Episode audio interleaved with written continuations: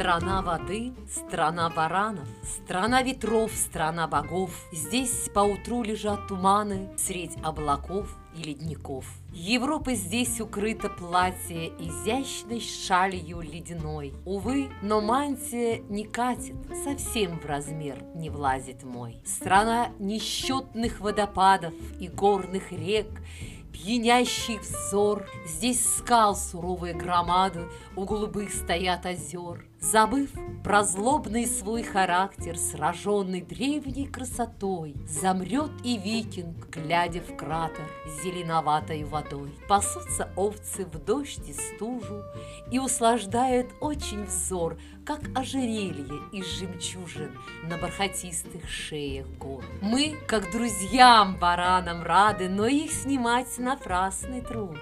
Несутся прочь уже от взгляда себя погладить не дают. Чернеют пляжи, словно сажа, В заливе плещутся киты, И открываются пейзажи инопланетной красоты. Опишем впечатление кратко от этих сказочных краев. Возможно, это не Камчатка, но что не хуже, сто пудов.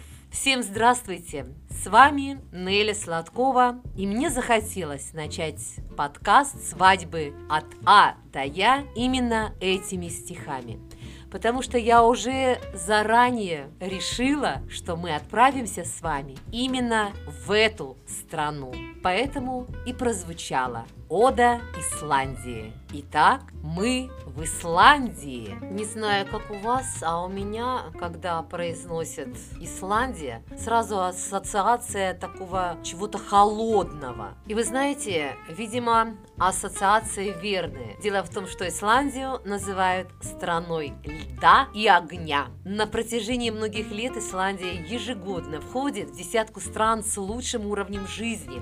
Несмотря на то, что страну завоевывали викинги, народ тут удивительно дружелюбный.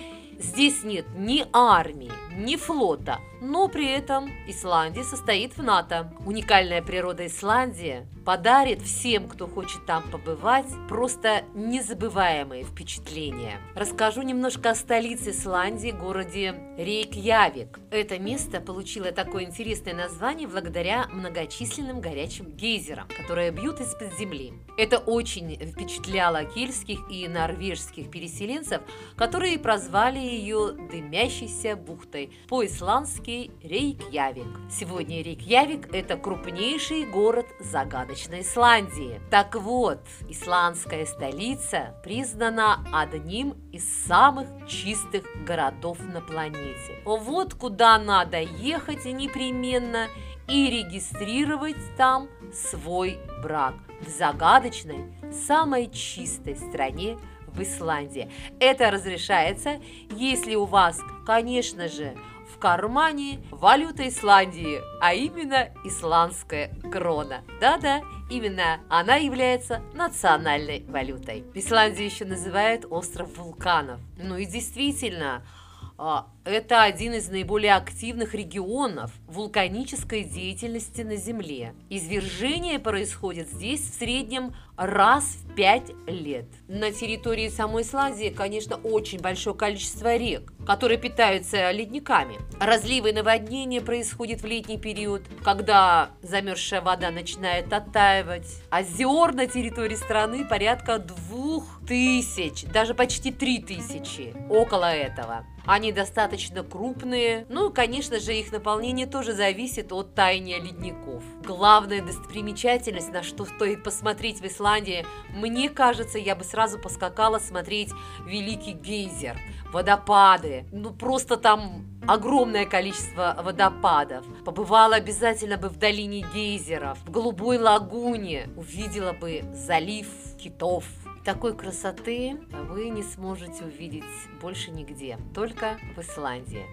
Но лучшее время для того, чтобы попасть в Исландию, это, конечно, лето потому как э, с сентября резко меняется погода, начинают закрываться на зиму многие гостиницы и сокращается число рейсов общественного транспорта. Поэтому лучшее время – это лето.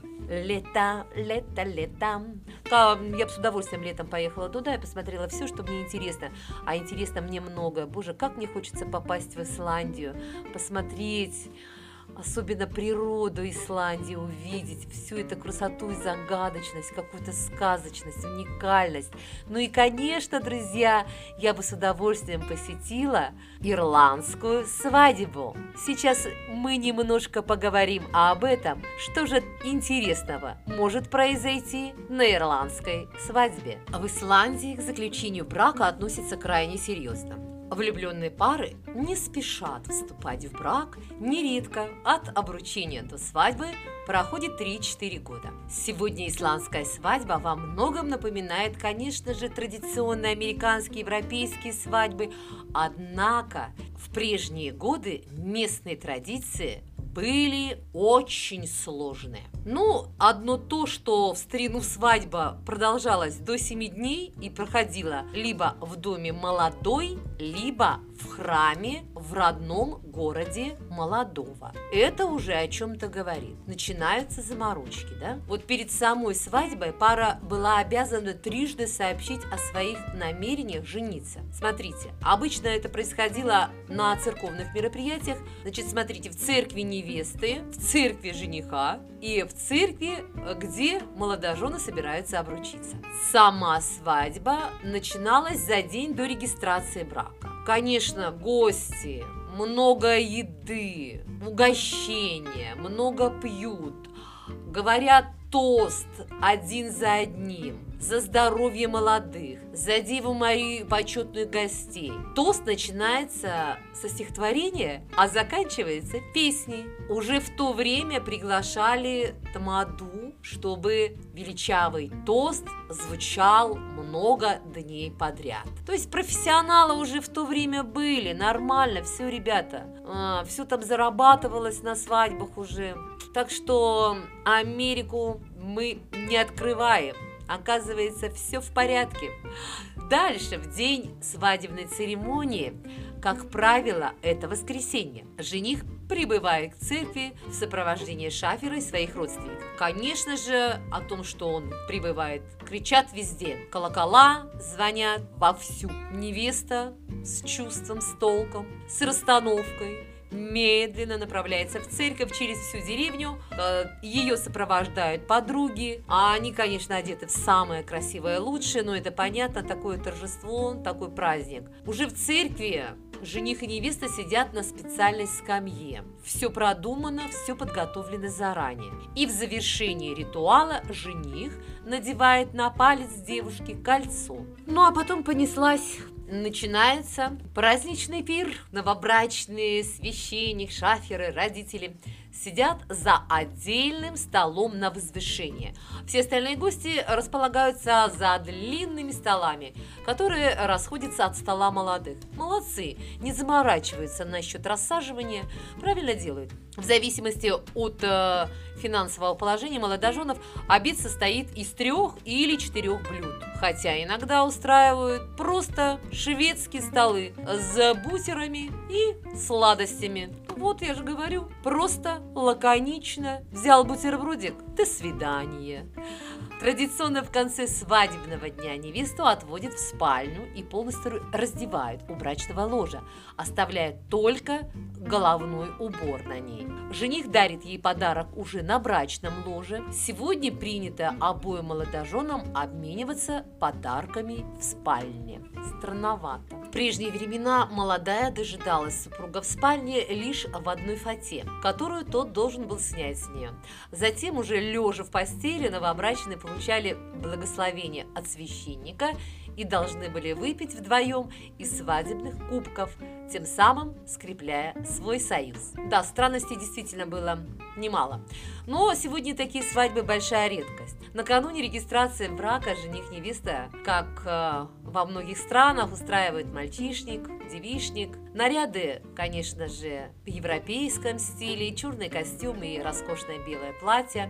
Ну и сама свадьба, свадебная церемония длится уже не 7 дней, а не более одного дня. Но, несмотря на то, что всего один день свадебная церемония длится, здесь есть на что посмотреть. Погулять от души, насладиться красотой уникальной красотой Исландии. А в завершении хочу предложить рецепт приготовления кофе по-исландски.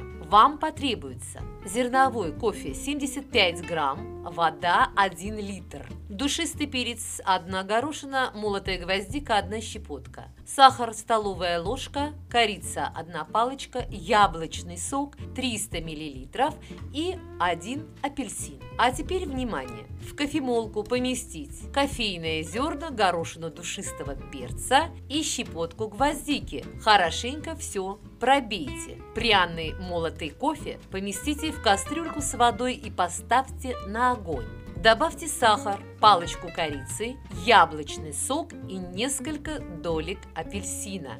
Доведите напиток до кипения и поддержите его на слабом огне еще минут 10.